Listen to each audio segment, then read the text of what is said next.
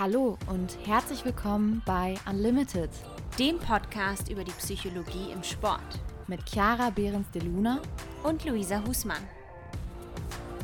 Hallo und herzlich willkommen zu einer neuen Folge im Unlimited Podcast. Ich freue mich sehr, heute wieder hier zu sein mit einem neuen Gast. Ich freue mich sehr, an dieser Stelle Jan Spielmann begrüßen zu dürfen. Wir haben uns lange überlegt, ähm, was, ja, was vielleicht als nächstes Thema für eine Folge Sinn machen würde. Und wir haben ja auch ganz zu Anfang gesagt, dass wir uns auch ein bisschen auf die Fahne schreiben wollen, Aufklärungsarbeit über die Sportpsychologie zu leisten und da eben auch verschiedene Facetten der Sportpsychologie aufzuzeigen.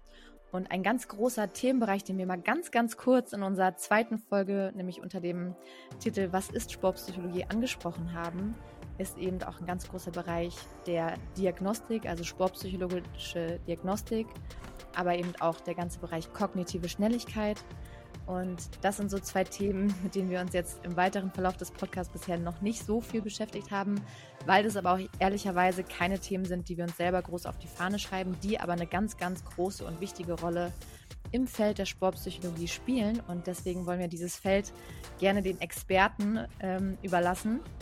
Und dafür haben wir eben nämlich heute den Jan Spielmann vom TSG Hoffenheim Research Lab, habe ich es richtig gesagt? äh, zu Gast. Äh, ich hatte auch die Ehre, bei Jan mein Praktikum zu machen, damals im Master bei der TSG Hoffenheim. Und dementsprechend haben wir auch bis heute einen sehr engen Austausch. Und an der Stelle ja, freue ich mich sehr, dich heute hier willkommen zu heißen, lieber Jan. Danke, Chiara. Danke für die netten einleitenden Worte. Und ja, schön, dass wir es geschafft haben. Ja, das äh, freut mich auch. Ich hoffe, vielleicht denkt jetzt die eine oder andere, äh, oh, es wird vielleicht eine trockene Folge. Es klingt vielleicht im ersten Moment mit Zahlen und Diagnostik äh, vielleicht nicht so praxisnah, aber ich kann euch versprechen, äh, dass es auf jeden Fall auch praxisnah sein wird, weil es eben doch ganz viel darum gehen soll, wie man diese wissenschaftlichen Daten und Zahlen eben auch für die Praxis anwenden kann und wie die Praxis und die Wissenschaft auch voneinander lernen und profitieren können.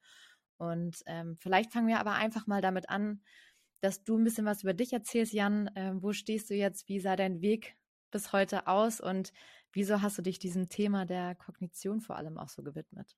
Ja, ich versuche es mal in ein paar Sätzen zusammenzufassen. Ähm, ich glaube, wie bei vielen Personen ähm, wird man irgendwann mal inspiriert im Rahmen vom Studium, außer man hat vielleicht die große Gabe, vor dem Studium schon genau zu wissen, wo man hin möchte oder was so das Ziel ist. Aber bei mir war es tatsächlich so, dass ich im Rahmen vom Master ähm, ja, die Möglichkeit hatte, Jan Meyer und Hans-Dieter Hermann kennenzulernen, weil sie meine Professoren waren, eben in der Sportpsychologie.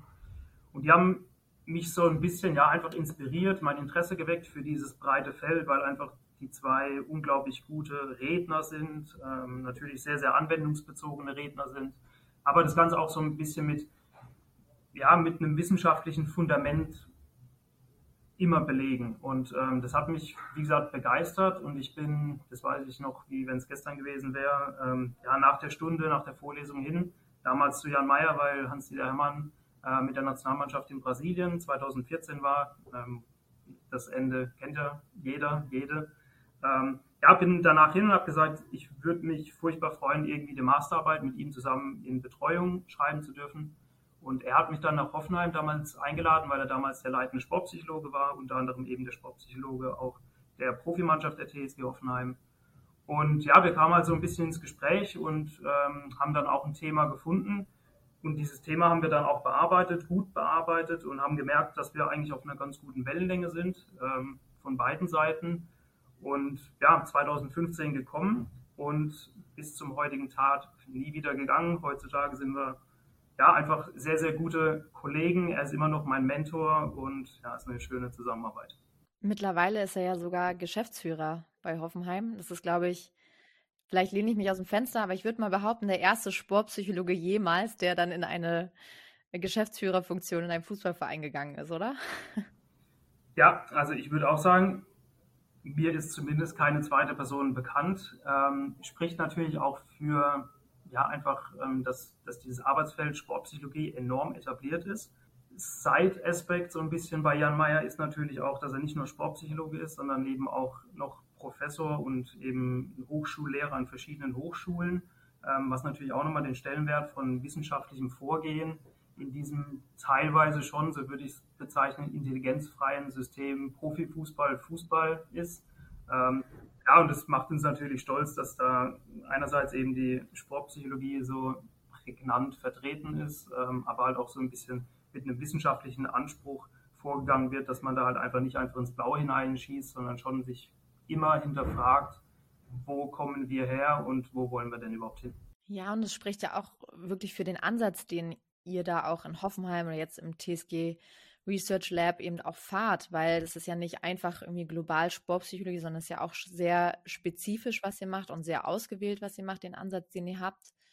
Ähm, und warum jetzt überhaupt dieses TSG Research Lab wahrscheinlich auch überhaupt existiert, ne? weil das hat ja trotzdem alles erstmal im, im, im Rahmen des Vereins angefangen. Und es spricht ja auch total für den Ansatz, weil das ja auch ein Ansatz ist, den Jan Meyer eben auch sehr stark.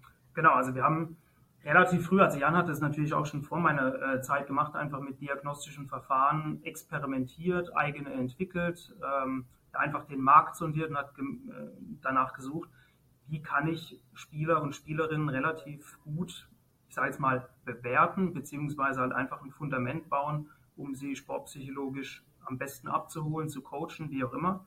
Ähm, und als ich dann dazugekommen bin, habe ich eigentlich das genommen, was in Teilen schon da war und wir haben das Ganze dann standardisiert. Das heißt, wir haben so einen gewissen Drive reingebracht, dass wir von der U12 bis hoch zu den Profis im männlichen wie im weiblichen Bereich zu immer den gleichen Testzeitpunkten die gleichen Tests durchführen, haben diese Daten dann auch ja, einfach für uns gespeichert, haben sie wissenschaftlich ausgewertet, also haben wirklich dann geschaut, bringen diese Tests überhaupt was? Ist es nur Zeitverschwendung? Welche sind vielleicht anderen Testsystemen überlegen?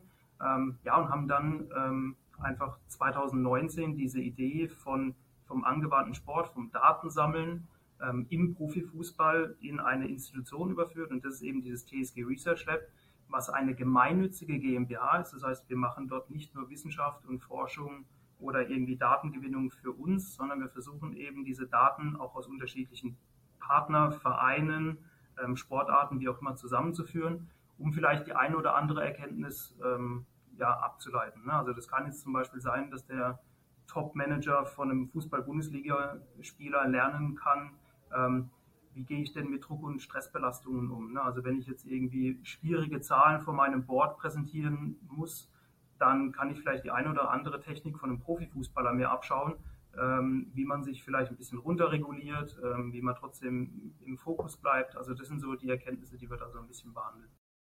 Das heißt, ihr nutzt quasi die Erkenntnisse aus, aus dem Leistungssport, aus dem Leistungsfußball eben eigentlich auch um Mehrwert für die Gesellschaft, wenn du so willst, auch zu schaffen, oder? Ja, ganz genau. Und das machen wir, und das muss natürlich auch erwähnt sein, ist nicht nur im psychologischen, sportpsychologisch-kognitiven Bereich, sondern auch im physiologisch-athletischen Bereich. Das heißt, wir haben ein Team aktuell von so zwischen 10 und 15 Personen, ähm, die dort tätig sind.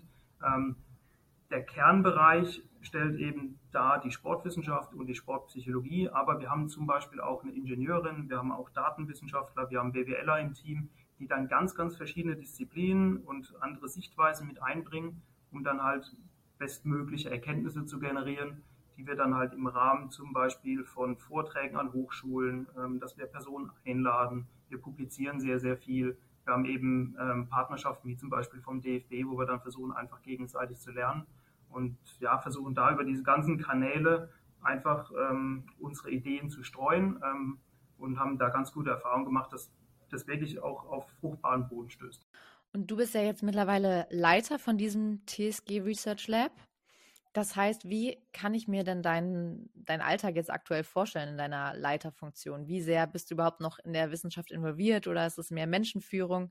Vielleicht kannst du mich da auch noch mal so ein bisschen mitnehmen. Ja, ähm, das Schöne an meinem Beruf ist eigentlich, dass ich ganz, ganz oft nicht weiß, wie so mein Tag in zwei, drei Tagen aussieht. Also ich stehe oft morgens auf und ich denke, oh, mein Terminkalender sieht ganz flexibel aus und äh, fahre abends heim und dann denke ich mir halt schon oft, oh, was kam da alles so eingeströmt. Also es ist tatsächlich so, dass ich eher weniger jetzt Paper schreibe, eher weniger ähm, noch mit, mit Sportlern, Athleten, äh, Trainer, Trainerinnen arbeite, also im 1 zu 1 Coaching, sondern sehr, sehr viel eben organisiere, ähm, den Markt so ein bisschen sondiere, neue Projekte finalisiere und dann haben wir halt einfach unsere Mitarbeiter und Mitarbeiterinnen äh, an Bord, die sehr, sehr intrinsisch motiviert sind, die das dann halt zu Ende führen. Ne? Das heißt, es ist sehr, sehr viel eher Leitungsarbeit, ein bisschen Menschenführung, einfach zu schauen, wer das eine oder das andere braucht und versucht dann halt einfach ins Doing zu kommen. Und was ist das, was dich an der Wissenschaft besonders fasziniert, warum du halt bis heute dann auch dabei geblieben bist? Ja, ich würde sagen, Wissenschaft mit Einschränkungen. Bei mir ist es vor allem die angewandte Wissenschaft. Also mir war es schon immer sehr, sehr wichtig, auch im Studium oder egal, was ich gemacht habe, dass das einen Mehrwert für die Praxis hat. Und ich glaube, so ist unser Team oder unser, unser Lab auch aufgebaut, dass wir eben nicht grundlagenwissenschaftlich arbeiten, dass wir sagen, wir wollen jetzt irgendwie ein schönes, high geranktes Paper irgendwie generieren, ähm, was im Labor stattfindet. Da finde ich halt immer schwer, das irgendwie für mich motivativ aufzuladen, sondern ich versuche halt schon irgendwie einen Anwendungsbezug zu haben.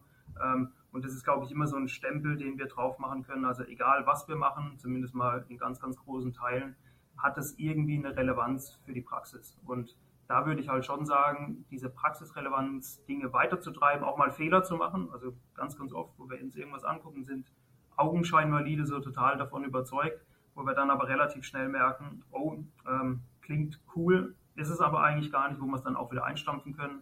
Also einfach dieser Mehrwert für die Praxis, das ist, glaube ich, schon ähm, so immer ganz, ganz vorn mit dabei. Ich muss auch echt sagen, dass das ähm, dass du auch der Erste warst, der mir auf meinem Weg begegnet ist, der das auch so gut äh, darstellen konnte, wie relevant diese Wissenschaft dann auch für die Praxis ist, weil gerade wenn man natürlich aus dem Studium kommt, dann ist es auch oftmals sehr viel Wissenschaft und du denkst dir so, brauche ich das irgendwann vielleicht nochmal oder ist es gerade total unnötig? Und äh, das hat mich auch total fasziniert, weil du es wirklich geschafft hast, ähm, jemanden wie mich, der da sehr geringe Affinität hatte äh, vorher, sogar auch dafür zu begeistern, so dass ich auch heute für diese Themen einstehe. Und von daher, ja, kann ich, glaube ich, hast du da deinen Beruf auch ganz gut getroffen.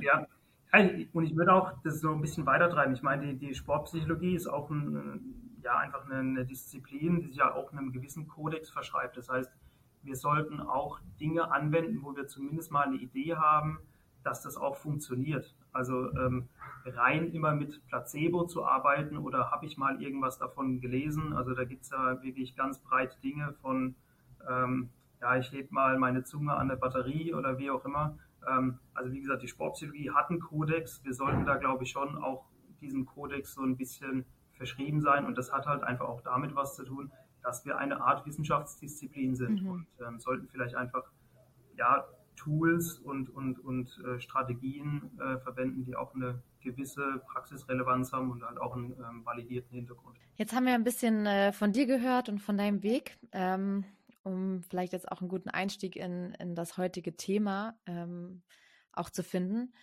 Vielleicht fangen wir einfach mal damit an, was ist denn überhaupt Kognition oder was? Wir haben dieses Wort jetzt schon relativ oft in den Mund genommen, aber vielleicht wissen auch manche gar nicht, was es ist. Ähm, oder kognitive Schnelligkeit. Was, ist die Definition? Also ich würde es auch mir da mal ganz angewandt halten. Ähm, ich habe mich damals zum Beispiel immer gefragt, wie eine Person, jetzt bleiben wir mal im Fußball, wie so Lionel Messi, so unglaublich gut sein kann. Also man guckt diese Person an, die ist nicht wirklich groß, die ist nicht wirklich robust, ähm, also die sieht vielleicht auch alles andere aus als so ein Modellathlet, den man sich so vorstellt, also groß, kräftig, breit gebaut, äh, wie auch immer sondern er ist eigentlich genau das Gegenteil, also eher klein, schmächtig.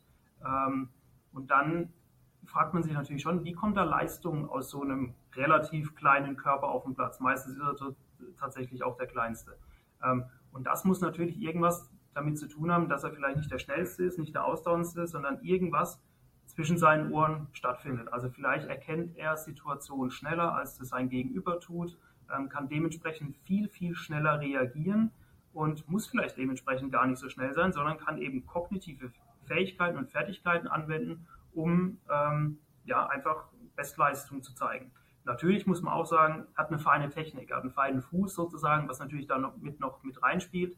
Aber das Hirn, unser Wahrnehmungsapparat, ist natürlich immer der Erste, der sozusagen Reize aussendet. Der Körper kann eben immer nur das abrufen, was das Hirn sozusagen zuerst aufnimmt, um ihnen ein Signal abzugeben.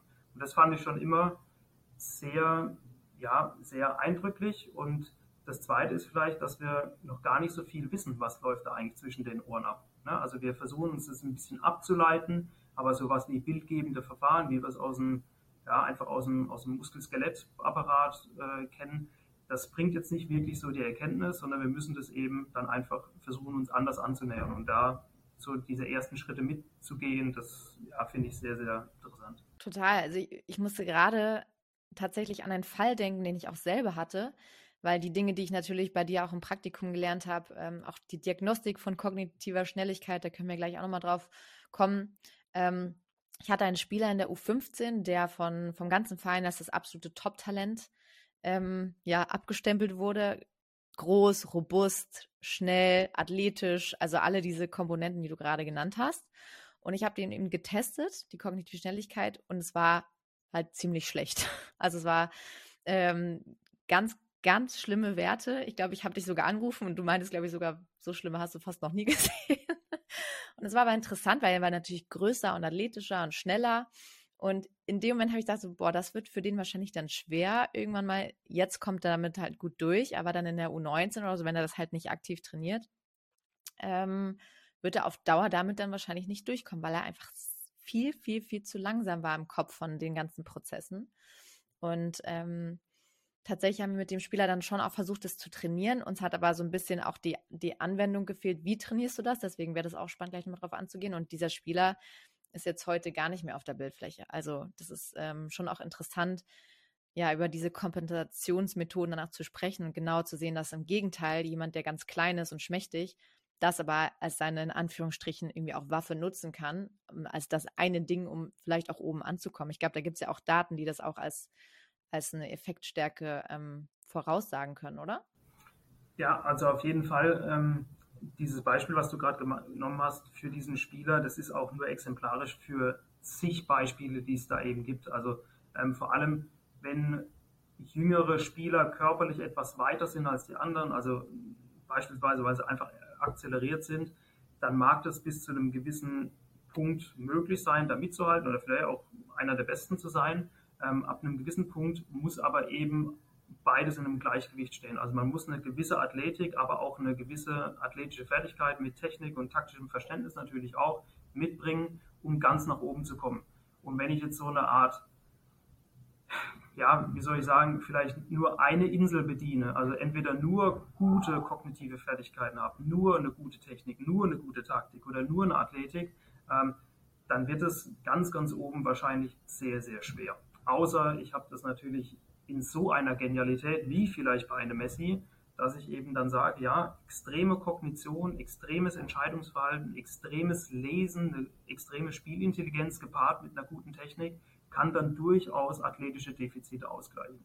Na, aber das ist schon etwas, wo dann natürlich auch jungen Spieler und Spielerinnen eine gewisse Art Sicherheit gibt, dass man eben sagt, hey, diese Gabe, die du hast, wenn du vielleicht kognitiv sehr, sehr schnell bist, ähm, das ist tatsächlich schwer für die anderen, das irgendwie nachzubilden oder zu kompensieren. Also gib dir noch ein bisschen Zeit, du wirst älter, du wirst körperlich robuster, das ist ein ganz normaler Reifungsprozess und ähm, dann ist vielleicht dein, äh, deine Zeit gekommen. Was sind denn konkret, ähm, also was gibt es für kognitive Fertigkeiten? Ist das eine große Fertigkeit? Sind es mehrere verschiedene?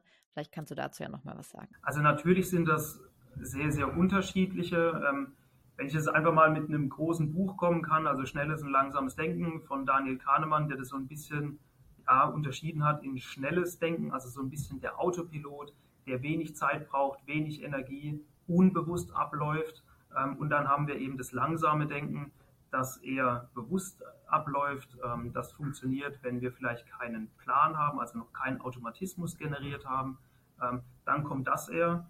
Und wir haben natürlich im Spiel sowohl das eine als auch das andere bedient. Das heißt, sehr, sehr schnelles Denken, wenn ich einfach nur reagiere, der Autopilot abläuft, aber auch ganz, ganz viele Dinge, vor allem wenn es Umsetzen von taktischen Anweisungen ist, Umschaltsituationen, dann brauchen wir eben dieses langsame Denken.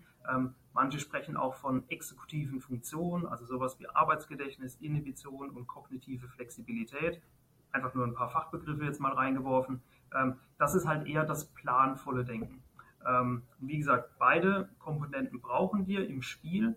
Manchmal ist es auch so ein bisschen fluide, schwer trennbar. Also ist es wirklich so das automatisierte oder eher das bewusste Denken, was da abläuft. Ähm, aber beides gilt es eben mit einem gewissen Maß äh, zu haben und für sich abrufen zu können. Und warum ist es jetzt für dieses Thema so relevant für den Fußball? Oder generell, aber natürlich sind wir jetzt auch viel im Bereich Fußball unterwegs. Was macht dieses Thema so relevant? Wenn wir trainieren, versuchen wir eigentlich diese langsamen Denkprozesse, also man muss sich das vorstellen, ich bin sehr, sehr jung, fange mit irgendetwas an, dann sieht es sehr, sehr schlaksig aus. Ich äh, finde nicht immer die richtige Lösung. Was ich, ich versuche jetzt zum Beispiel zu jonglieren als 5-, 6-, 7-Jähriger. Ähm, das gelingt mir vielleicht drei oder vier Mal und irgendwann fällt der Ball runter. Das heißt, das sind bewusste Denkprozesse, also das langsame Denken, wo eine Person erstmal versuchen muss, reinzukommen, zu lernen. Wenn ich jetzt einem Profi den Ball gebe und sage, jonglier mal, der macht mir das eine halbe Stunde lang. Weil das sozusagen vom langsamen Denken, das was wirklich sehr, sehr viel Energie und Training erfordert, dann so langsam ins schnelle Denken, in den Autopilot abgewandert ist. Und das ist eigentlich schon ein bisschen das Ziel von Training, zu sagen, ich trainiere und automatisiere Ablaufprozesse so, so, so, so lange, bis dieses langsame Denken möglichst schnell wurde. Ähm, ein anderes Beispiel aus der Praxis ist beispielsweise die Fahrschule. Ähm, wir waren alle in der Fahrschule und erste Fahrstunde war es dann eben so, dass ich da ein Gaspedal habe, ich habe eine Bremse, ich habe ähm, eine Kupplung, ich habe irgendwie einen Steuerungsknüppel, ich habe ein Lenkrad, da läuft das Radio, ich habe eine Person, die neben mir sitzt und mir irgendwelche Anweisungen gibt. Und was ist das End vom Lied? Ich würge den Karren ab heutzutage, wenn wir fahren, so nach zehn Jahren Erfahrung, telefonieren wir vielleicht noch nebenher, schreiben WhatsApp, auch wenn man es natürlich nicht soll. Aber da ist einfach dieses langsame Denken, diese bewussten Denkprozesse sind in ein Autopilot äh, gewandert und dann läuft alles automatisiert ab, wie sozusagen im Flow, was man natürlich auch so im Sport kennt. Und wenn eine Person in der Höchstleistung, also eben auf dem Platz, in der Halle, auf der Strecke, wie auch immer, ähm, Bestleistung abrufen möchte, dann ist es sehr, sehr gut, sie denkt über diese Prozesse gar nicht nach, weil sie es eben über Jahre reinbekommen hat, sie hat es trainiert, sie hat es automatisiert und dann laufen diese Prozesse ab und dann kommt es eben zu einer Bestleistung. Und das ist eigentlich der Grund, kognitiv gesehen, warum wir eben trainieren, dass wir ein möglichst schnelles, langsames Denken haben wollen. Das heißt, automatisierte Prozesse bedienen, ähm, wo es eben möglich ist. Und so wie du sagst, kommen wir quasi im Autopiloten auch dann erst in diesen Flow-Momentum auch rein. Genau, also das Hirn hat sozusagen abgespeicherte Folgen, also die, die hat, das Hirn hat Lösungen generiert in der, in der Historie, in der Geschichte für Dinge, was sie noch nicht gelöst hat. Also sie hat, das Hirn hat diese Situation gelöst, hat, hat abgespeichert und kann das eben dann wieder replizieren. Und das aber halt schneller, wie es beim ersten Mal war. Und je häufiger ich das mache, desto schneller läuft es ab und desto besser ist es natürlich. Jetzt gibt es natürlich aber auch Situationen, ähm, die ich nicht wirklich trainieren kann. Na, also da gibt es ja sowas wie Elfmetersituationen vor 70.000. Das ist ziemlich schwer, das irgendwann mal in den Autopilot reinzubekommen. Aber da kommt dann sowas wie mentales Training äh, ins Spiel, wo ich dann eben trotzdem versuche, äh, mental mich auf solche Situationen vorzubereiten. Das Hirn lernt mit solch einer Situation, auch wenn sie nur fiktiv ist, aber umzugehen, um dann halt eben auch Bestleistung abzurufen. Ja, also das wäre so eine Möglichkeit, wie man nicht nur physisch, sondern eben auch mental das langsame Denken, also Dinge, die ich auch schwer trainieren kann, möglichst schnell ablaufen lasse und eben dann hoffentlich vielleicht auch den Helfer reinschließe und nicht verballe. Ja, das ist natürlich dann auch nochmal ein ganz, ganz anderes Thema, aber am Ende ist natürlich auch dieses, diese kognitive Schnelligkeit so unglaublich wichtig, weil das Spiel ja auch immer schneller und immer schneller wird. Also wenn man sich ein Spiel von 1960 anguckt im Vergleich zu heute, dann erkennt man das ja kaum wieder einfach von der Schnelligkeit. Und da ist natürlich ja nicht nur der Körper relevant, dass der schneller ausführt, sondern vor dem Körper, wie du es ja auch anfangs schon gesagt hast, steht ja erstmal die Entscheidung, steht ja die Entscheidung im Kopf oder überhaupt die Wahrnehmung, ne? Und diese ganzen Prozesse von Wahrnehmen, Entscheiden, das ist ja eigentlich, wenn du so willst, Kognition. Und je schneller das abläuft, desto schneller kann dein Körper natürlich auch wieder reagieren. Ganz wichtig ist eben zu erwähnen, dass es eben diese, dieses Spiel ist natürlich furchtbar schnell geworden. Das hat aber nicht nur damit zu tun, dass die Personen, die in diesem Spiel agieren, physisch oder athletisch schneller wurden, sondern eben auch im Kopf.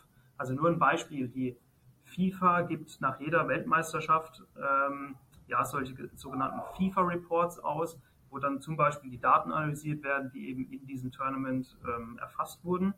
Und einfach mal so ein paar Zahlen reingeworfen. Ähm, bei der WM im eigenen Land, also 2006, ähm, lag die Ballkontakt, äh, Ballkontaktzeit der Nationalmannschaft bei ungefähr ja, 2,9, also knapp unter drei Sekunden. 2014, im Jahr des, des Weltmeistertitels, lag das Ganze bei 0,9 Sekunden. Und das hat eben nicht nur damit zu tun, dass die Spieler athletischer wurden, sondern vor allem eben auch mit schnelleren Denkprozessen. Das heißt, die orientieren sich beispielsweise extrem schnell vor. Das heißt, bevor der Ball am Fuß ist, wissen die schon, okay, Anspielstation A hat vielleicht eine 60% Wahrscheinlichkeit, dass der den Ball bekommt. Hier ist es 30%, also gehe ich eher nach der 60%igen Situation. Also diese Denkprozesse, ähm, das ist schon extrem und nochmal gematcht oder um diesen Punkt zu verdeutlichen, wenn ich in physiologische Daten gehe, zum Beispiel in Sprintdaten, dann sehe ich, dass die meisten Bundesligisten, also wirklich erste Bundesliga, die gleichen Sprintwerte haben wie eine U16 oder eine U17-Mannschaft. Das heißt, die sind nicht unbedingt schneller, die sind nicht unbedingt ausdauernder. Und dann ist natürlich schon die Frage, wie kommt das doch damit zustande, dass die natürlich auf einem höheren Niveau performen. Das ist natürlich Expertise, Erfahrung, wie auch immer, aber vor allem auch eine kognitive Schnelligkeit, die die äh, Jungs da oben mitbringen, die sie eben dann von diesem Bereich unterscheidet. Das heißt, äh, man kann auf jeden Fall auch sagen, dass die kognitive Schnelligkeit mit dem Alter schneller wird oder weil man es einfach dann schon mehr trainiert hat? Ja, also zumindest ähm, in diesen Situationen, wo es drauf ankommt. Natürlich muss man schon sagen, wenn ich jetzt einen Neurologen frage, der sagt dann wahrscheinlich, ja, ab dem Alter von 25 Jahren nimmt diese kognitive Leistung wieder ab. Das heißt, ich habe da einfach degenerative Prozesse, aber die Spieler lernen halt einfach damit umzugehen, Spiel, äh, Spielsituationen schneller zu erkennen oder vielleicht auch einfach nur mal zu sagen, oh, das habe ich schon mal erlebt und dann eben die richtige Entscheidung zu treffen. Also wahrscheinlich ein Zusammenspiel von vielen Dingen, aber wir sehen, wenn wir jetzt rein in die Diagnostik gehen und kognitive Fertigkeiten erleben, dass eben eine Profimannschaft oder eine U23 bessere Ergebnisse erzielt, wie jetzt eine U17 oder eine U16 oder eine U15, was ich halt im physiologischen Bereich nicht unbedingt habe. Kurze Zwischenfrage, ist es bei dir im Hintergrund relativ laut? Irgendwie hört man so Geschreie und sowas. das kann sein, dass es der Footnote ist, ja. Ach so, okay. Ja, aber geht. Wenn ich ja, also vielleicht muss man das nochmal sagen, dass die, dass die Zuhörer und Rinnen nicht denken, du sitzt im Escape Room oder so. Ja, aber ich sage denen kurz, dass sie nicht so laut rumschreien sollen. Einen Moment. ich habe mich schon zwischendurch erschrocken. So. Das, war das hat jetzt gerade eben nichts mehr gebracht, aber ja, die spielen gerade die letzte Runde und das artet immer so ein bisschen aus. Alles gut. Du hörst es wahrscheinlich schon gar nicht mehr, wenn du direkt beim Football Ich höre das wirklich nicht mehr. Also wirklich, das ist. Schade, dass es nicht die Halloween-Folge ist, ne? Das hätte man dann so. Dafür ist ein bisschen zu spät da. Ja. Okay, ja, wir haben jetzt schon gehört, dass äh, wie wichtig kognitive Schnelligkeit ist und vielleicht äh, freut sich jetzt schon die eine oder andere Person und sagen, okay, das ist jetzt ein Bereich, da kann ich wirklich optimieren, da kann man wirklich noch einiges rausholen. Und von daher wäre es ja auch erstmal spannend zu wissen, um zu um zu verstehen, wie man etwas verbessern, verbessern kann, muss man ja eigentlich erst auch wissen, wo stehe ich denn jetzt hier gerade. Das ist ja im Coaching auch genauso. Wenn ich weiß, wo ich hin will, muss ich aber erstmal auf meinen Ist-Status gucken, wo stehe ich gerade und, und bin ich gerade mit der Situation zufrieden, ist es jetzt für mich gut oder schlecht und wo will ich hin? Und genauso ist es ja mit der Kognition aus. Das heißt, äh, wie können wir denn Kognition messen?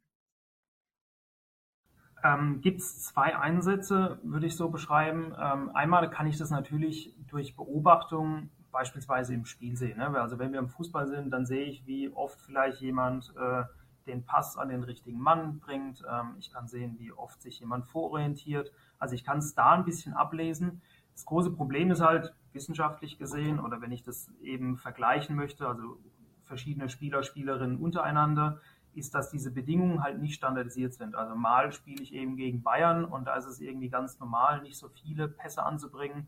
Mal spiele ich vielleicht aber gegen einen Kandidaten im DFB-Pokal aus der dritten oder vierten Liga und da habe ich das halt, gelingt mir das einfacher. Das heißt, diese Situation zu vergleichen, ähm, das ist halt sehr, sehr schwer. Was wir dann eben machen, wir nehmen Bausteine aus dem Spiel raus, wo wir dann eben sagen, ähm, es ist durchaus wichtig, dass ein Spieler schnell umschalten kann, also kognitiv flexibel ist, Abwehr, Angriff für sich schnell umschalten kann, wenn es eben zum Ballverlust kommt.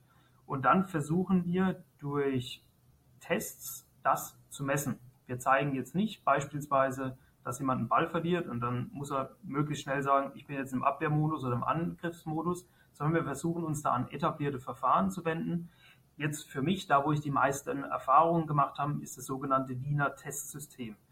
Ähm, der ein oder andere Hörer, Hörerin kennt es vielleicht von der äh, medizinisch-psychologischen Untersuchung, wenn man vielleicht mal das ein oder andere Verkehrsdelikt hat. Also das ist tatsächlich das Wiener Testsystem, äh, was da zum Einsatz kommt.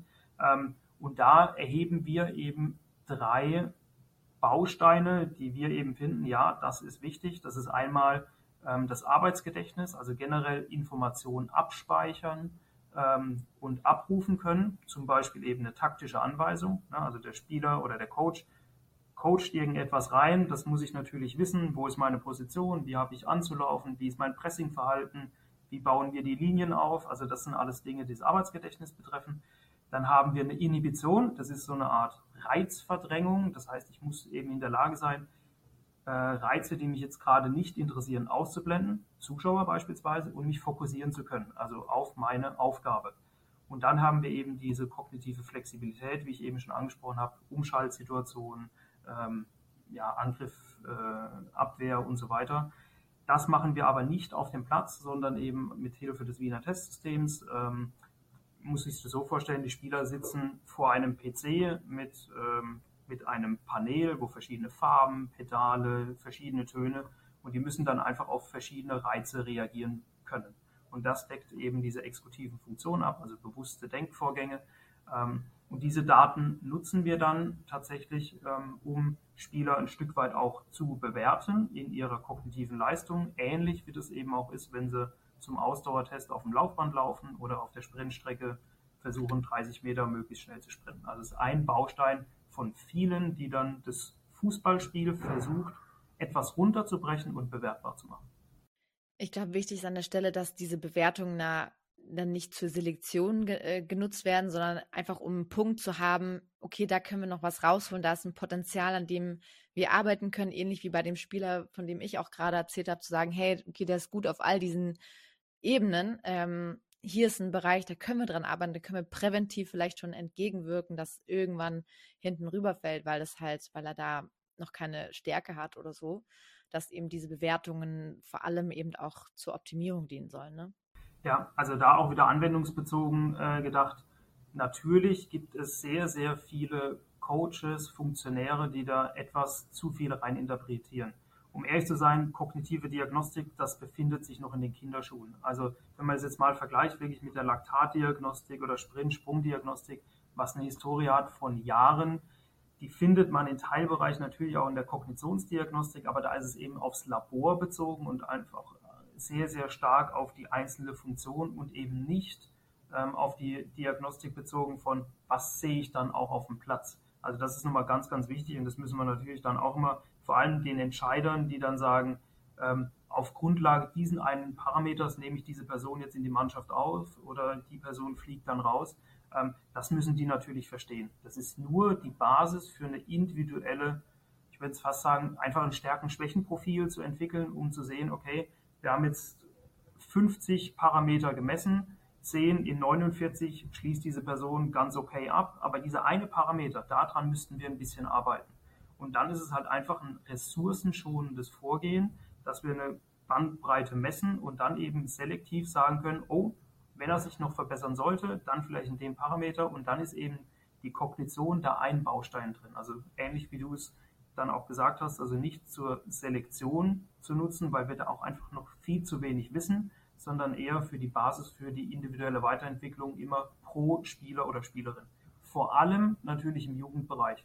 Weil diese Prozesse sind noch so fluide, dass ich da natürlich keine Entscheidungen treffen kann. Ne? Das ist ganz, ganz wichtig. Was ich zu dem äh, Thema Kognition noch ganz ähm, wichtig finde, auch vielleicht für KollegInnen, ähm, also mir ging es halt damals so, ich habe beim Verein angefangen, es gab vorher noch gar keine Sportpsychologie, ich wusste gar nicht, wo soll ich anfangen und tatsächlich meine allererste Maßnahme als Sportpsychologin eines Vereins war, dass ich mir das Wiener Testsystem angeschafft habe, beziehungsweise der Verein hat sich das angeschafft weil ich das Gefühl hatte, und das war auch so in den Gesprächen, dass es halt ein Bereich innerhalb der Sportpsychologie, mit dem jeder was anfangen kann. Also jeder Funktionär und jeder Trainer und jede Trainerin wird verstehen, okay, das Spiel ist schnell, deswegen müssen die Entscheidungen schnell ablaufen und die Wahrnehmung muss schnell ablaufen.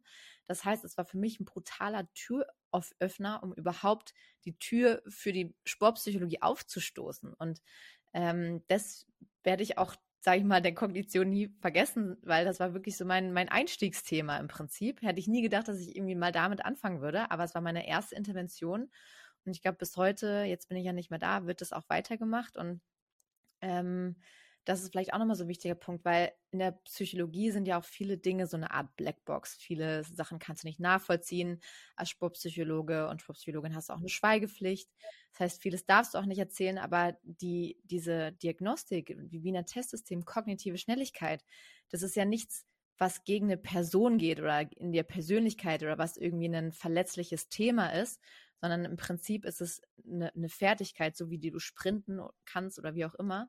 Und deswegen ist es so ein sehr greifbares Thema, was halt für viele einfach auch ein Türöffner sein kann und was, wo auch die Relevanz vom Fußball vor allem eben auch erkannt wird, finde ich.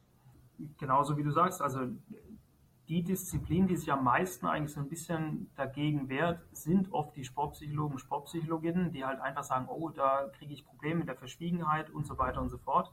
Ähm, aber ja, so wie du richtig das beleuchtet hast, ist es ganz, ganz oft ein Türöffner. Also ganz oft mache ich auch Diagnostik, habe dann irgendwelche Zahlen vorliegen, lade mein Gegenüber ein, also ein Athlet, Athletin, bespreche die Ergebnisse, zumindest zu Beginn, und wir kommen ganz schnell auf andere Themen. Also das heißt, die Diagnostik ist auch sehr, sehr gut dazu geeignet, einfach mal die Person erstmal in mein Büro zu bekommen und dann einfach zu sagen, jetzt beleuchten wir dich mal und finden darüber dann ganz andere Themen, die vielleicht viel, viel relevanter für den aktuellen Zustand sind.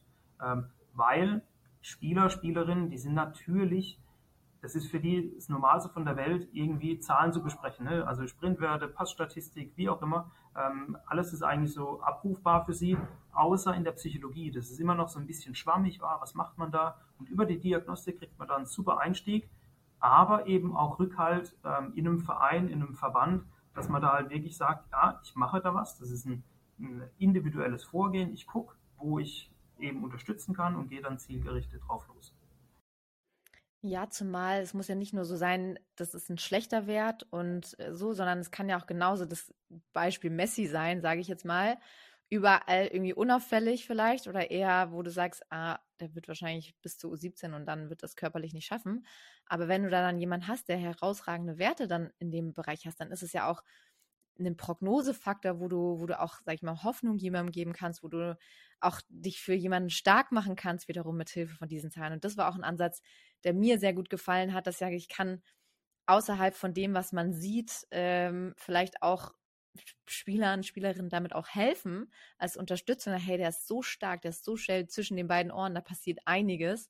Und deswegen sollten wir den auf jeden Fall weiter verfolgen. Ne? Ja, also ich hoffe, dass das ganze Kollegium, was jetzt hier zuhört, äh, nicht in irgendwelchen Besprechungen drin sitzt, um sozusagen den Daumen runter bei einem Spieler oder Spielerin noch zu verstärken, sondern wir sind ja ganz, ganz oft mit drin, zu sagen, hey, habt ihr aber vielleicht den Bereich noch beachtet? Der ist eine ganz tolle Persönlichkeit, der ist furchtbar wichtig fürs Team. Und selbst wenn er vielleicht jetzt eine längere Verletzung hatte, aber der hat ja von den Grundlagen alles mit dabei und das müsst ihr eigentlich auf dem Schirm haben. Und da ist halt auch solche, so eine Kognitionsdiagnostik wirklich Gold wert, ähm, sowohl für einfach zu sensibilisieren für dieses Thema des Vereins oder der Funktionäre, der Entscheider, aber halt auch für den Spieler selbst. Ne? Das ist schon ein enormer Mehrwert. Und nehmen wir jetzt mal an, ich bin eine Spielerin, ich komme zu dir, du testest mich und meine Werte sind nicht besonders vielversprechend oder nicht so gut. Was kann ich dann tun, um das zu trainieren? Für mich ist immer ganz, ganz wichtig zu oder herauszufinden, ob diese Person diese schlechten Ergebnisse in Anführungszeichen auch auf dem Platz wiederfindet. Also hat sie wirklich Probleme, sich Anweisungen zu merken? Hat sie Probleme, wenn es schnell wird, also in der Box irgendwelche Entscheidungen zu treffen? Also findet das wirklich auch in der Praxis so statt? Ähm, ganz, ganz oft ist es natürlich auch so, dass die Person sagt, ja, da sehe ich schon Parallelen und dann versuchen wir eben damit zu arbeiten. Das heißt, ich könnte sie jetzt im sportpsychologischen Coaching äh, gezielt solchen Situationen aussetzen, dass wir sagen, hey, wir machen jetzt mal ein Kognitionsspielchen, äh, wo du permanent Fehler machst. Das heißt, äh, das ist halt eine sehr, sehr schwierige Aufgabe und es ist ganz normal, dass du da Fehler machst. Und wie kommst du aus dieser Negativspirale wieder raus? Wo ich dann einfach versuche, äh, sportpsychologische Techniken zu finden, um ähm, den Umgang mit ja, Misserfolg ihr so ein bisschen zu erleichtern. Das heißt, manchmal ist es auch so ein bisschen nur Mittel zum Zweck. Der andere Bereich ist, dass wir diese Dinge versuchen, mit ähnlichen Systemen, zum Beispiel computergestützt, durch Denkaufgaben, wie auch immer, ähm, aufzutrainieren. Da muss man aber tatsächlich sagen, dass wir da wissenschaftlich jetzt wieder gesehen ähm, noch nicht wirklich eine Evidenz haben. Also wie, bis zu welchem Maß man das trainieren kann. Also ähnlich wie es jetzt vielleicht mit äh, der Sprintfähigkeit, mit der Schnelligkeit äh, aussieht, das sehr, sehr hochgradig genetisch determiniert ist, ähm, finden wir das wahrscheinlich auch in der Kognition. Nichtsdestotrotz ist es eben so, dass wenn ich ein Defizit in Anführungszeichen gefunden habe, ähm, dass sie einfach viel, viel besser damit lernt, mit Hilfe von uns, ähm, damit umzugehen. also dieses Beispiel mit, mit Misserfolg, ich spiele ein Pass, zwei Pass oder, oder drei Pässe und die kommen alle nicht an und dann sage ich, ja, wenn das in den ersten fünf Minuten schon stattfindet, dann werden die anderen 85 Minuten auch nicht viel besser werden, dass ich das hier sozusagen nachstellen kann und dann eben durch sportpsychologisches Coaching versuche, dass das eben auf dem Platz nicht stattfindet, ne? dass ihr eben da wieder rauskommt. Ja, das fand ich auch immer so faszinierend, gerade an der kognitiven Diagnostik, ähm, weil dieses Umgang mit Fehlerverhalten auch irgendwie ganz schön daraus gekommen ist, weil ne, ihr müsst euch das so vorstellen, wenn du quasi einen, eine falsche Entscheidung triffst bei diesen ganzen Farben und du musst, äh, dir wird rot angezeigt und du drückst aus Versehen blau, weil es zu schnell geht. Und dann kann man ja dann auch so ein bisschen raussehen, okay, wie viele Fehlerketten sind dann eben auch irgendwie passiert nach einem Fehler. Und das fand ich faszinierend, wie oft das übertragbar war auf die Praxis, wenn ich dann mit Spielern ähm, und Spielerinnen das nachbesprochen habe, diese Zahlen, sage, okay, ist das etwas, was du aus der Praxis kennst, dass du einen Fehler machst und dann länger noch an dem Fehler hängst und länger noch mit dem Fehler beschäftigst und dass dann vielleicht der nächste Fehlpass und der nächste Fehlpass passiert und, und dann wiederum Fehler passieren, weil du dann in diesem Fehler-Mindset drin bist? Und das wurde mir dann auch oft bestätigt und das war etwas, wo ich dann so schnell wahrscheinlich niemals auf dieses Thema gekommen wäre, wenn ich nicht eingangs diese Diagnostik gemacht hätte, um, um eben dann auch relativ schnell aufzudenken, okay, da, wir haben halt viel Thema mit Fehlern oder einen Umgang mit Fehlern, an dem wir arbeiten können. Und dann war das gar nicht unbedingt ein kognitives Training, was wir da machen mussten, sondern da war, ist daraus halt ein klassischer Coaching-Prozess entstanden. Im Sinne von, okay, wie kann ich in Zukunft mit Fehlern umgehen? Was gibt es da für Techniken? Was habe ich da für eine Selbstwirksamkeit, um mich selber dann in solchen Momenten auch zu steuern? Und das, dafür liebe ich eben auch Diagnostik, um das genau für solche Zwecke halt auch einzusetzen. Ja, wenn man das mal überträgt, ähm, also klar, die Fußball-Bundesliga, die ist ja noch relativ gut ausgestattet in der Ratio von ein Sportpsychologe, Sportpsychologin ähm, im Verhältnis zu den Athleten, Athletinnen, die sie betreut. Ähm, aber in anderen Sportarten ist es natürlich sehr, sehr schwer. Also wenn wir sagen Olympiastützpunkt, das sind jetzt irgendwie 600, 700 äh, Athleten und Athletinnen und eine halbe Stelle für Sportpsychologie. Also wie will ich da wirklich rausbekommen, relativ schnell, wo es so ein bisschen hapert oder wo die Personen sind, auf die ich mich vielleicht konzentrieren soll. Und da ist halt so eine Diagnostik auch als Einstieg und sofort habe ich irgendwie ein Thema, über das ich mich unterhalten kann, wirklich Gold wert. Ne? Und ähm, vor allem eben der Kognitionsdiagnostik, weil es eben was Neues ist. Es ist nicht irgendwie nur ein Fragebogen oder nicht irgendwie nur ein Interview, sondern da passiert ja was. Äh, und wenn man das dann eben noch äh, hinkriegt, den Transfer herzustellen, ist es natürlich ein enormer Mehrgewinn äh, für die Person. Vielleicht ein kleiner Exkurs. Ich hatte das auch in der Vergangenheit schon, dass dann das tatsächlich so war, dass Spieler, die in der Freizeit auch viel gezockt haben, ziemlich gut waren äh, im Wiener Testsystem. Und dann hat die Jungs waren aber selber auch in der Lage, diese Schlussfolgerung zu treffen, weil dann kam so, also die haben auch untereinander dann über ihre Zahlen gesprochen. Das war, hat die teilweise schon richtig angefixt, so wie viele richtige Entscheidungen habe ich getroffen. Und dann war so bei den Jungs auch der Otto, ja, das ist eh der Zocker, der zockt doch eh den ganzen Tag, ist doch klar, dass er der Beste ist. So, ne? Aber lässt sich das in der Wissenschaft auch so ähm, widerspiegeln? Ja, ist tatsächlich eins zu eins, was du sagst. Ähm, die Frage ist natürlich immer, was war zuerst? Also hat er, also zockt er gut und viel, weil er es eben kann, genetisch gesehen, oder hat es natürlich auch ein Stück weit das ausgebildet? Ähm, wird wahrscheinlich beide Richtungen sein. Ähm, aber das ist auch das, was, was wir in der Wissenschaft finden, aber natürlich auch hier. Ähm, Im Umkehrschluss bedeutet das aber auch, dass ich vielleicht dieses Gaming, dieser Gaming-Ansatz, also Trainieren von diesen kognitiven Prozessen, ähm, auch eben auch in die Praxis einfließen lassen kann.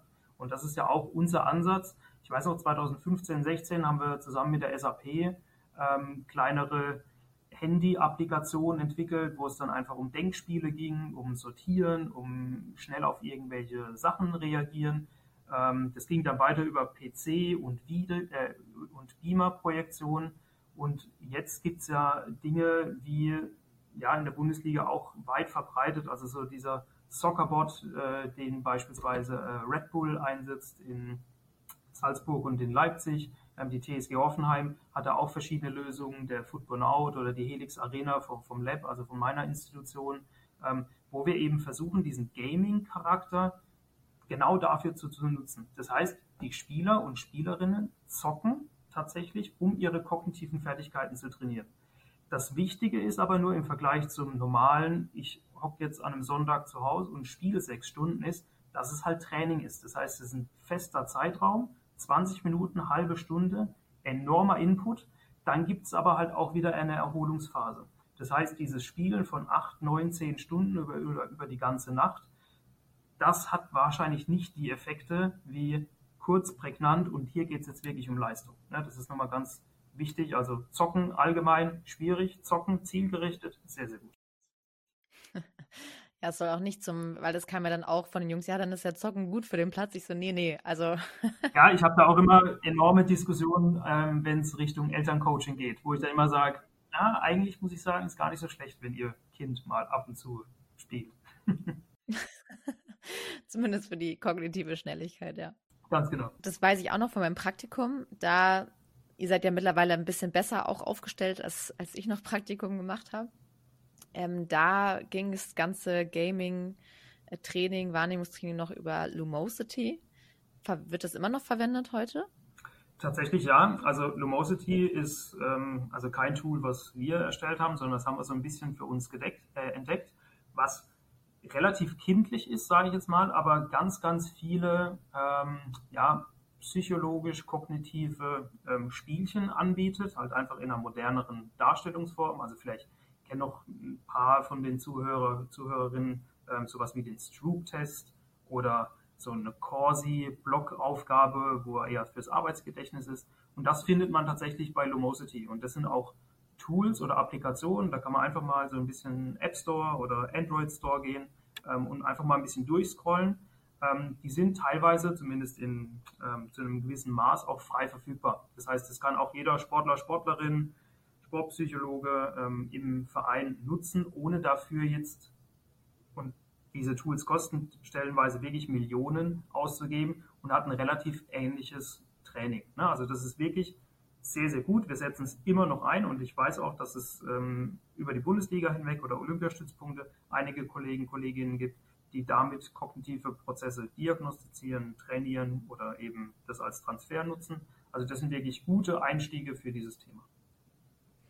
Ja, und das ist vielleicht auch so wirklich eine konkrete Maßnahme, wenn wir dahin gehen, wie kannst du Kognition trainieren? Weil das muss jetzt nicht sein, was der Verein anschafft. Ich hatte tatsächlich einfach mir selber privat dann die Investition getätigt, mir diese Pro-Version von Lumosity zu holen. Das kann natürlich jeder von euch da draußen auch machen. Es gibt hier keine Partnerschaft oder irgendwas. Das ist wirklich nur eine äh, wissenschaftliche Empfehlung.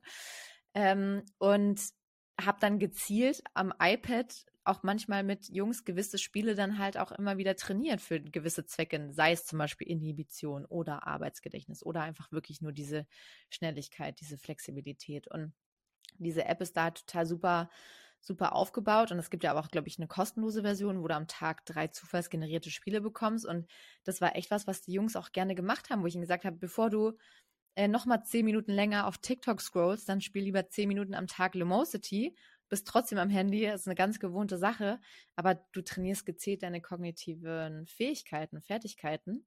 Und das wurde richtig gut auch angenommen von den Spielern. Also das, die hatten auch wirklich Spaß dabei, haben sich teilweise gegenseitig gebettelt, Scores verglichen. Ähm, und das ist vielleicht auch nochmal so was, was, was auch ihr da draußen vielleicht nochmal mitnehmen könnt. Ja, auf jeden Fall. Also ähm, ein Zitat, also das darf ich sagen, es äh, auch mal in der Zeitung stand, ähm, von Oliver Baumann, ähm, dem Torhüter der TSG Offenheim, der halt sagt, durch diese Spiele hat er schon das Gefühl, auch im Alltag irgendwie wacher zu sein. Das heißt, er nimmt Dinge bewusster wahr. Mir ist es da wirklich total egal, ob ich das jetzt auch durch Zahlen belegen kann, ob das jetzt wirklich sich verbessert hat oder nicht. Aber er hat einfach das Gefühl, situativ besser vorgehen zu können. Er, er sagt einfach, ich, ich habe da was trainiert und habe mich damit beschäftigt und jetzt bin ich einfach wacher für bestimmte Situationen im Alltag, aber eben auch auf dem Platz. Ähm, und deswegen ist es bis zum heutigen Tag noch so, dass er wirklich wöchentlich trainiert ähm, und ähm, ja, da einfach versucht, diese Prozesse zu verbessern. Ne? Und das ist dann schon eindrucksvoll und natürlich ähm, sind uns solche Personen ganz, ganz wichtig, weil natürlich da die jüngeren Spieler und Spielerinnen auch davon lernen können, ne? die einfach sagen, ja, ähm, die Guten machen es, die haben da einen Mehrwert äh, und versuchen dann vielleicht ähnliche Wege zu gehen. Ne? Auch wenn das natürlich nicht für alle jetzt sein muss und, und eine generelle Aussage ist, aber es gibt sehr, sehr viele, einfach aus meiner Erfahrung raus, die sagen, oh ja, tatsächlich finde ich da den Transfer auf dem Platz und ich habe irgendwie so das Gefühl, das macht mich in gewissen Situationen besser. Mhm. Und gibt es denn noch mehr so populäre Beispiele oder Vorbilder, ähm, wo man jetzt sagen kann, das sind so Spieler, wo ganz offensichtlich die einfach eine richtig krasse Stärke im Bereich der Kognition haben? Und wir hatten ja schon mal kurz Messi, ähm, jetzt hast du Oliver Baumann. Ja, also gibt es tatsächlich. Ähm, es gibt da auch Zitate von, von Xavi zum Beispiel, ne, der jetzt, hat dann auch in Barcelona trainiert, ähm, der halt sagt, ich war auch körperlich nie der Beste, aber er spricht da wirklich auch von einer Art mentalen Geschwindigkeit, die manchmal 80 km/h ist und manchmal 200. Und er versucht halt eben dieser 200 sehr, sehr nahe zu kommen, weil er einfach sagt, ich muss das dadurch kompensieren der heilige Gral, würde ich jetzt einfach mal sagen, ist natürlich ein Spieler, eine Spielerin, die wohl sowohl das athletisch, taktische und, und äh, technische mitbringt, wie auch die kognitiven Anteile. Das heißt, egal auf welchem Niveau man ist, in welchem Bereich, empfiehlt es sich halt immer, möglichst viele dieser Säulen, die ich gerade eben beschrieben habe, möglichst hoch zu halten. Ähm, und wenn man das dann vielleicht sieht, jetzt aktuell bei einem Haaland, der halt unglaublich wuchtig ist, unglaublich athletisch, schnell, gewandt, technisch stark, aber man hat auch irgendwie so das Gefühl, dass er kognitiv auch Dinge sehr, sehr schnell analysiert und antizipieren kann. Dann habe ich halt wirklich einen Spieler oder eine Spielerin auf Top-Niveau. Und das ist halt schon einzigartig. Ne? Und das gibt es halt wirklich diese Zitate von ganz, ganz vielen, die halt meistens körperlich etwas anders sind. Ne? Also Jo Kimmich äh, zum Beispiel ist so ein anderes Beispiel, der auch da mal drüber gesprochen hat ähm, dass er körperlich nie der Beste war, aber er hatte halt was, was die anderen nicht hatten und das ist vor allem eben was, was zwischen den Ohren stattfindet. Ja, ich glaube, wir haben äh, sehr viel jetzt heute darüber gesprochen, wie Kognition, also was Kognition auch für eine Rolle spielt äh, im Fußball, aber auch darüber hinaus und im Alltag und wie man es messen kann, wie man es ähm, auch trainieren kann. Abschließend würde mich natürlich auch noch unsere Traditionsfrage interessieren. Du ich weiß nicht, ob du dich schon vorbereitet hast. Und zwar würde mich mal interessieren, wie würdest du denn den Planeten der Kognition äh, beschreiben? Was ist die Flora und die Fauna? Was leben da für Menschen? Ja, also ich habe mir tatsächlich im Vorhinein Gedanken gemacht und bin nicht wirklich auf eine Lösung gekommen. Ähm, deswegen reagiere ich jetzt etwas spontan und äh, bemühe mein langsames Denken. Also ich versuche nochmal darüber nachzudenken. Ja. Es ist tatsächlich noch so, ähm, ich würde es mir etwas bunter wünschen, weil es halt immer noch so ein bisschen Schwarz-Weiß-Denke ist. Ähm, das betrifft jetzt aber nicht nur Kognition, sondern generell die Sportpsychologie oder auch den kompletten Fußball, dass man halt immer denkt, man hat jetzt irgendwie so ein bisschen die Weisheit mit Löffeln gefressen. Ich, jetzt diagnostisch gesprochen, ich diagnostiziere etwas und treffe ein Thumbs up oder down. Ähm, das würde ich mir wünschen, dass das eben nicht schwarz-weiß ist, sondern eher etwas bunter, dass es sehr, sehr viel Kompensation gibt. Ähm, und ich benutze in Vorträgen immer ganz, ganz viel äh, das Beispiel von äh, Tom Brady, der damals im NFL-Draft furchtbar schlecht bewertet wurde ähm, und ist dann eigentlich sozusagen zum Boat geworden. Das heißt, er hat alle Rekorde, die man so haben kann, wurde der beste NFL-Spieler, den es so gibt trotz einer furchtbar schlechten Bewertung, die er vor 20 Jahren mal erhalten hat. Und ähm, das würde ich mir auch wünschen, dass das auch in der Sportpsychologie oder generell im Fußball, im Sport so ein bisschen mehr Einzug erhält, dass eben viele Wege nach oben führen und wir eben als Diagnostiker nicht denken, oh, wir messen jetzt irgendwas und dann leiten wir irgendwie etwas Besonderes ab, weil es eben ganz, ganz viele Beispiele gibt, ähm, wo man prognostisch total äh, falsch war und die es doch geschafft haben. Ähm, dementsprechend wichtiger Teil der sportlichen Leistung, des sportlichen Trainings, sowohl in der Physiologie als auch in der Psychologie. Aber man muss echt aufpassen, die Wahrheit liegt da sozusagen, auch wenn es blöd klingt, immer noch auf dem Platz oder auf der Strecke oder in der Halle ähm, und eben nicht auf dem Papier mit ein paar Zahlen. Das ist eben nur ein Baustein des Spiels und wir versuchen dann natürlich durch diese Bausteine ähm, den jungen Athleten, Athletinnen einfach möglichst viel mitzugeben, um sie individuell abzuholen. Okay, das heißt, das ist so das, was du mit bunt meinst. Ähm, kannst du vielleicht noch ein bisschen was zu der Landschaft auf diesem Planeten erzählen? Gute Frage. Also die, die Landschaft, glaube ich, würde ich mir sehr, sehr hügelig vorstellen. Ähm, also es ist ein ganz, ganz langer Prozess. Es ist sehr, sehr viel Training. Es ist sehr, sehr viel. Ich habe mal einen richtig guten Anstieg. Ich habe aber auch mal wieder einen Down. Ich habe mal einen Gipfel erklommen. Aber das heißt vielleicht, dass ich zwischen zwei Gipfeln auch wieder ein Tal durchschreiten muss. Also ich glaube, diese, ja, dieser Bereich der Kognition, der Sportpsychologie ist durchaus hügelig. Man muss sich durchkämpfen, dranbleiben. Ähm, und es ist nicht flach und einfach, ähm, sondern eher hügelig und bergig, genau. Ich glaube, das, äh, ja, das ist ein gutes Bild. Das trifft sehr, sehr gut. das kann, kann glaube ich, jeder nachvollziehen. Ja, auch du musstest natürlich durch die Frage durch. Konnte ich dir ja nicht äh, entgehen lassen. ich hoffe, ich habe sie privat beantwortet. auch wenn ich vielleicht ein wenig umschifft habe. Nein, ich, ich glaube, das ist auch ein gutes Schlusswort, weil wir haben natürlich auch heute darüber gesprochen, dass ähm, Kognition einer von vielen Wegen nach oben sein kann. Das bedeutet aber ja nicht, dass es einfach ist. Auch Kognition bedeutet Training, auch selbst wenn sie schon gut ist, kann sie besser werden. Ähm, es ist einfach ein Parameter, einer von vielen, genau wie wir auch immer sagen, dass die Sportpsychologie ein Puzzleteil im ganzen Konstrukt ist. Und so ist die Kognition nochmal ein Puzzleteil der Sportpsychologie. Und wir versuchen ja auch eben einfach nur alle diese Puzzleteile zusammenzufügen und, und da Einblicke zu geben. Und ja, an der Stelle kann ich nur bei dir bedanken, dass du uns heute ja mit deinem Wissen beglückt hast, dass du dein Wissen heute mit uns geteilt hast und diesen Transfer auch mal von Wissenschaft und Praxis, diese Brücke auch mal zu schlagen, ähm, weil wir auch viel über Praxis sprechen, aber die Praxis basiert ja auch auf der Wissenschaft und, und andersrum, das ist ja, es bedingt sich gegenseitig und deswegen war es uns auch ein sehr, sehr großes Anliegen, ähm, ja auch mal eine eher wissenschaftlichere Folge zu machen und, und dich da eben auch heute einzuladen. Also ganz, ganz vielen lieben Dank dafür. Vielen Dank für das Interesse und ich hoffe, dass ich da die eine oder andere ähm, ja, begeistern konnte für dieses noch relativ junge Themenbereich oder Themenfeld der Sportpsychologie, aber sicherlich jetzt perspektivisch gedacht, ein Bereich, der sicherlich noch auch wachsen wird. Mit Sicherheit. Also für all diejenigen da draußen, die noch eine Nische suchen. Willkommen im Club dann, ja. Willkommen im Club, genau.